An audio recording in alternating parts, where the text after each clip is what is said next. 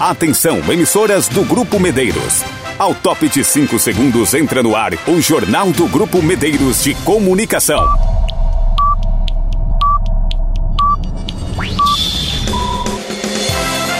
Informação com a credibilidade do Grupo Medeiros. Com destaques do Brasil, do estado e da sua região. Com entrevistas e a participação dos nossos correspondentes. Apresentação Soares Filho. Edição geral André Rodrigo. O jornalismo dinâmico e com a credibilidade do Grupo Medeiros de Comunicação. Confira as manchetes do Brasil, do estado e da sua região. Agora, no Jornal do Grupo Medeiros de Comunicação. Mais de 1.400 imigrantes foram atendidos em Mato Grosso do Sul no ano passado. MS é o segundo estado do país que mais esclarece homicídios. Repórteres das emissoras do Grupo Medeiros de Comunicação, destaque desta quarta-feira. Rádiosfera e Pantanal FM. Qual é a manchete de hoje? Vanderlei Gomes. Na BR-277, caminhões explodem e os dois motoristas morrem num grave acidente. Da Cultura FM na Viraí com Josafa Marques. Na Viraí, Prefeitura insere aulas de robótica na educação pública do município. Carandá FM, Débora VP. Com previsão de dia quente, máxima pode chegar aos 37 graus em Mato Grosso do Sul. Manchete de Campo Grande. Catiúcia Fernandes. Desburocratização da Lei de Liberdade Econômica reconhece mais de 760 atividades como baixo risco ambiental em Mato Grosso do Sul. Isso e muito mais a partir de agora. Aqui os fatos da sua cidade. As notícias da região e do estado são prioridade. Edição de quarta-feira, 3 de agosto de 2022. Todos os dias no seu horário de almoço, tem o Jornal do Grupo Medeiros de Comunicação. Mais de 1.400 imigrantes foram atendidos pela Secretaria de Estado de Direitos Humanos, Assistência Social e Trabalho em Mato Grosso do Sul desde 2021. De acordo com a pasta, 438 imigrantes buscaram atendimento legal neste ano. Em 2021, a SEDAST apoiou outros 963 imigrantes.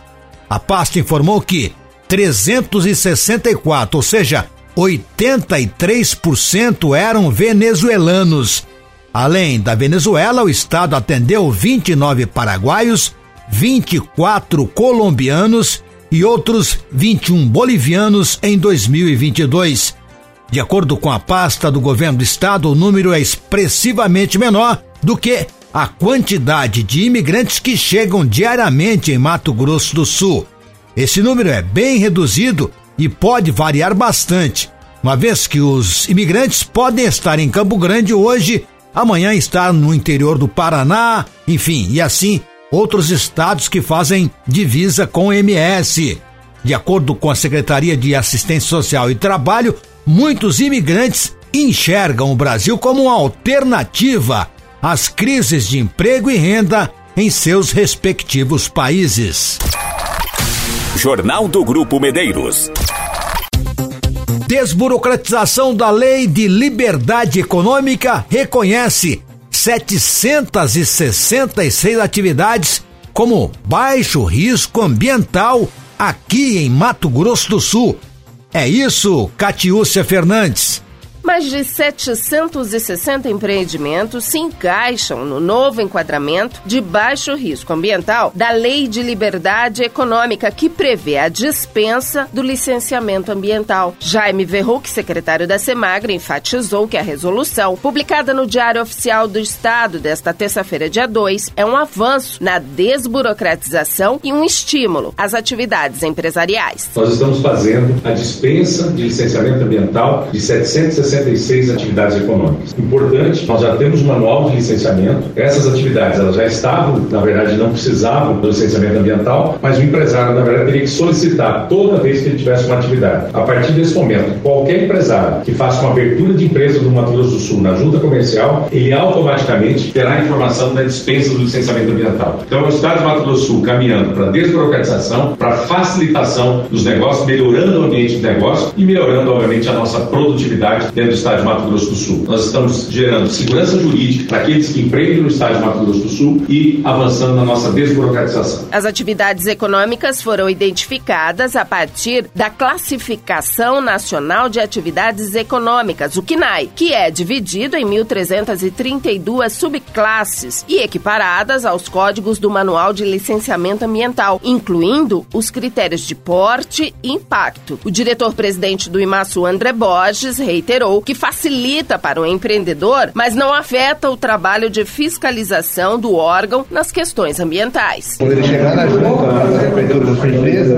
o KINAI da atividade dele já vai estar ligado ao código da atividade de licenciamento, que originalmente no órgão já era dispensado de licenciamento. Ele exercendo uma atividade, ela dispensada de licenciamento, não garante ele a impunidade de uma infração ambiental que tem que ter. Todos esses processos, como a junta vai estar ligada com o sistema do IMASU, com a abertura desses processos e a emissão dessas dispensas, isso é enviado para o IMASU e aí por amostragem fazemos as fiscalizações. Em Mato Grosso do Sul, o município de Chapadão do Sul é referência nacional de sucesso, dispensando mais de 650 atividades, considerando todos os órgãos municipais. De acordo com o Verruc, o próximo passo será simplificar os processos junto ao Corpo de Bombeiros, Cefaz e Iagro. Catiúcia Fernandes para o Grupo Medeiros de Comunicação.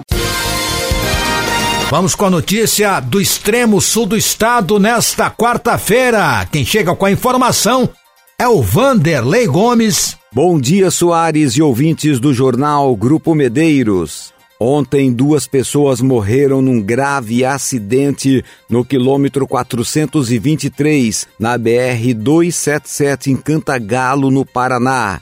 Nas imagens divulgadas nas redes sociais, foi possível perceber que uma das carretas ficou completamente destruída pelas chamas, de acordo com a Polícia Rodoviária Federal. O motorista do caminhão container estava no sentido a Curitiba. Ele perdeu o controle do caminhão, tombou e bateu de frente com a carreta carregada de cimento, conduzida por uma mulher que trafegava no sentido Cascavel. Com a batida, o homem e a mulher morreram no local do acidente. Informações iniciais apontavam que a mulher era de origem paraguaia, de 30 anos. Ainda conforme a Polícia Rodoviária Federal, a pista precisou ficar totalmente interditada em função da batida frontal entre caminhões e, na sequência, o incêndio. As causas do acidente ainda não foram informadas. Por volta das 21 horas de ontem, houve mesmo a confirmação da Polícia Rodoviária Federal de que a pista teria sido totalmente liberada somente às 9 da noite. Lembrando que o acidente aconteceu por volta das 13 horas de ontem. Repórter Vanderlei Gomes das rádios Pantanal e Fera FM de Mundo Novo para o jornal Grupo Medeiros de Comunicação. A quinta edição da pesquisa Onde Mora a Impunidade, realizada pelo Instituto Sou da Paz, revelou que Mato Grosso do Sul é o segundo estado que mais esclarece homicídios, esclarecendo 86%, atrás apenas de Rondônia, que esclarece 90% dos casos. Mato Grosso do Sul já havia se destacado na edição anterior da pesquisa, quando obteve um percentual de 89% de esclarecimento de homicídio, segundo a mesma pesquisa. Quase 40 mil pessoas são vítimas de homicídios todos os anos no Brasil. Dados divulgados pelo Instituto Sou da Paz mostram que apenas 37% dos homicídios praticados em 2019 geraram denúncias à justiça até o final de 2020. Índice foi 44% do ano anterior. A quinta edição da pesquisa intitulada Onde Mora a Impunidade? Porque o Brasil precisa de um indicador nacional de esclarecimento de homicídios, revelou que, entre os estados que enviaram informações com a qualidade necessária para o índice, além de Rondônia com 90%, Mato Grosso do Sul com 86%, Santa Catarina é o terceiro estado que se destaca na resolução, com 78%. Já os estados com menor taxa de esclarecimento de homicídio são Rio de Janeiro com 16%, Amapá 19%, seguido por Bahia, Pará e Piauí, cada um tendo esclarecido apenas 24%. Jornal do Grupo Medeiros de Comunicação. Você bem informado sobre tudo o que acontece. Notícia da Cultura FM nesta quarta-feira. Quem chega com a informação é o Josafá Marques. Bom dia. Bom dia, Soares Filho. Bom dia, ouvintes do Jornal do Grupo Medeiros de Comunicação. A atual gestão da Prefeitura de Naviraí, através da Gerência Municipal de Educação e Cultura, tem investido na qualidade do ensino disponibilizado pela Rede Municipal de Educação, oferecendo capacitação aos professores, uniformes aos estudantes, reformando escolas e equipando as unidades de ensino com computadores de última geração. Um dos exemplos de prioridade na qualidade de ensino é a Escola da Robótica Nav Education, que atende alunos do primeiro, quinto e sexto anos do ensino fundamental no contraturno escolar. Os alunos aprendem metodologia criada pela equipe de robótica que insere montagens, programações e trabalho em equipe. Atualmente, 180 alunos da rede municipal de ensino são atendidos pelo projeto Fazendo de Naviraí a primeira cidade do Mato Grosso do Sul a inserir a robótica na educação pública. No dia 7 de julho foi iniciado o projeto Robótica Científica, que tem como objetivo explorar a potencialidade e habilidades dos alunos dentro da metodologia Lego de forma ainda mais construtiva e dinâmica, desafiando os alunos na aprendizagem. A Escola da Robótica Nave Education foi implantada pela Gerência de Educação e Cultura em fevereiro de 2022, com a capacitação da equipe e a elaboração da metodologia Lego para os alunos da rede municipal de ensino. A equipe de docentes é composta por três professores que atende os alunos com aulas presenciais na Biblioteca Pública Municipal Dom Aquino Correia, de segunda a quinta-feira, em dois turnos, 7h30 às 10 horas e das 13h30 às 16 horas. Dos estúdios da Cultura FM 105,7 para o Jornal do Grupo Medeiros de Comunicação, repórter Josafa Marques. Todos os dias no seu horário de almoço, tem o Jornal do Grupo Medeiros de Comunicação. Fatos destacados pela Carandá FM nessa quarta-feira. Muito bom dia, Débora Weber. Bom dia, Soares e ouvintes do Jornal do Grupo Medeiros de Comunicação. A quarta-feira promete ser quente em todo o Mato Grosso do Sul, com máxima de 37 graus. E a meteorologia já indica a passagem de uma frente fria, com temperatura mínima prevista de até 7 graus Celsius. Na Viraí, amanheceu com céu claro e marcando 20 graus.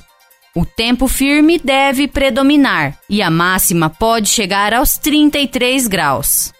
As máximas previstas para hoje são de 38 graus Celsius em Porto Murtinho, 37 graus em Aquidauana e Coxim 36 graus em Corumbá e Bonito, 35 graus em Dourados e 34 graus em Três Lagoas. Há possibilidade de chuva no fim de semana na região sul, espalhando-se pelo estado no início da semana junto com uma massa de ar fria. De acordo com o Instituto Nacional de Meteorologia, o INMET, alguma das mínimas previstas para o dia 11 de agosto são de 7 graus Celsius em Ponta Porã, Paranhos e Sete Quedas, 8 graus em Dourados, Iguatemi e Amambai, 9 graus em Itaquiraí, Mundo Novo e Porto Murtinho, 10 graus em Bonito, 11 graus em Corumbá e 12 graus Celsius em Campo Grande e Três Lagoas. Com informações da Central de Jornalismo da Carandá FM para o Jornal do Grupo Medeiros de Comunicação, Repórter Débora Weber. Jornal do Grupo Medeiros. E pelo Brasil, presidente da República, Jair Bolsonaro, critica Luiz Fux e chama Barroso de criminoso. Reportagem Rádio Web. Yuri Hudson. O presidente Jair Bolsonaro voltou a repetir ataques às urnas eletrônicas nesta terça-feira.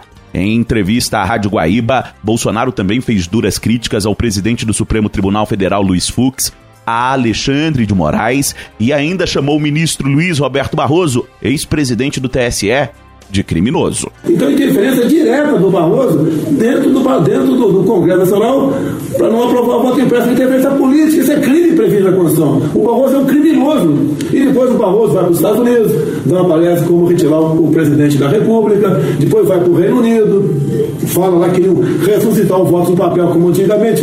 Barroso, tu é um mentiroso. Um mentiroso. Na mesma entrevista, Bolsonaro fez críticas ao ministro Alexandre de Moraes, a quem acusou de estar fazendo uma perseguição implacável contra ele e conduzindo inquéritos ilegais e imorais. O ministro relata o inquérito das fake news que avança sob aliados do governo e vai presidir o TSE nas eleições de 2022. Jair Bolsonaro comentou ainda o discurso de Luiz Fux no retorno das atividades do STF na última segunda. Para o presidente, Fux deveria ser investigado por fake news por ter pregado a eficiência e segurança do sistema eleitoral. Então, que maravilha esse tema esse que ninguém quer. A não ser Bangladesh, Butão, a Venezuela também parece que usa esse negócio aí. Tá? Então, é, é, com todo respeito ao Fux, né? de vez em quando nós trocamos algumas palavras aqui, ele é chefe de poder, mas no mínimo, para ser educado, equivocado. Ou fake news, que deveria estar o Fux respondendo o processo lá no, no inquérito do, do Alexandre Moraes, se fosse um inquérito sério e não essa, essa, essa mentira, né? A afirmação de que as urnas são usadas em apenas três países já foi desmentida pelo TSE. De acordo com o Instituto Internacional para a Democracia e Assistência Social, ao menos 23 países usam a tecnologia eletrônica. A assessoria do TSE e do Supremo Tribunal Federal informaram que os ministros da corte não vão se manifestar sobre as menções do presidente Bolsonaro. Agência Rádio Web de Brasília, Yuri Hudson. Jornal do Grupo Medeiros de Comunicação. Você bem informado sobre tudo o que acontece. E a varíola dos macacos. Olha, identificar novos sintomas ajuda na detecção da doença. Reportagem Rádio Web com Sandra Fontela. A varíola dos macacos tem como uma das características principais bolhas ou lesões na pele e elas podem aparecer em várias partes do corpo: rosto, mãos, pés, olhos, boca ou genitais. O surto atual da doença atinge pelo menos 83 países e os cientistas observam novos sintomas associados à infecção. Em estudo publicado no Reino Unido no periódico The British Medical Journal, os pesquisadores relatam dor no reto e inchaço no pênis de pacientes infectados. A virologista da Universidade Federal do Rio de Janeiro, Clarissa Damaso, explica que são sintomas causados com frequência devido à localização das lesões. E ela diz que esses sinais devem ser investigados com atenção no atendimento médico para ajudar na detecção precoce de varíola dos macacos. A presença de lesão com inflamação e às vezes infecção secundária devido à lesão na pele, isso leva a esses outros tipos de queixas de dor, de sangramento retal, a dor ao evacuar e tudo mais. Então tudo isso precisa ser investigado e considerado no caso havendo lesão e com o histórico todo e conversa com o paciente do que, que se poderia ser varíola dos macacos. Os pesquisadores analisaram 197 casos confirmados da infecção entre maio e julho. 71 pacientes relataram dor retal, 33 tiveram dor de garganta e 31 inchaço peniano. Outros 27 tiveram lesões orais, 22 manifestaram lesões solitárias e 9 relataram amígdalas inchadas. Segundo os cientistas, lesões solitárias e amígdalas inchadas não eram conhecidos como sintomas da varíola dos macacos e isso gera preocupação, pois pode confundir com outras doenças e atrasar o diagnóstico. A doutora Clarissa, que também faz parte do comitê da Organização Mundial da Saúde para pesquisa com vírus da varíola, reforça que o contágio se dá por contato íntimo. Contato intenso pele a pele com uma pessoa não infectada ou com uma pessoa infectada. Então, quem tiver com esse tipo de sintoma, procurar a UPA, uma clínica da família, enfim, algum o médico, para avaliar a questão e tentar traçar os contatos, porque essa é a forma que a gente vai combater. Aqui no Brasil já foram registrados 1.474 casos de varíola dos macacos. Segundo a OMS, no mundo, 23.351 casos já foram confirmados. Agência Rádio Web, produção e reportagem Sandra Fontela. Todos os dias no seu horário de almoço, tem o Jornal do Grupo Medeiros de Comunicação. Eu sou Soares Filho e esta foi mais uma edição do Jornal do Grupo Medeiros, a edição geral do André Rodrigo. A você, um bom final de tarde e até amanhã.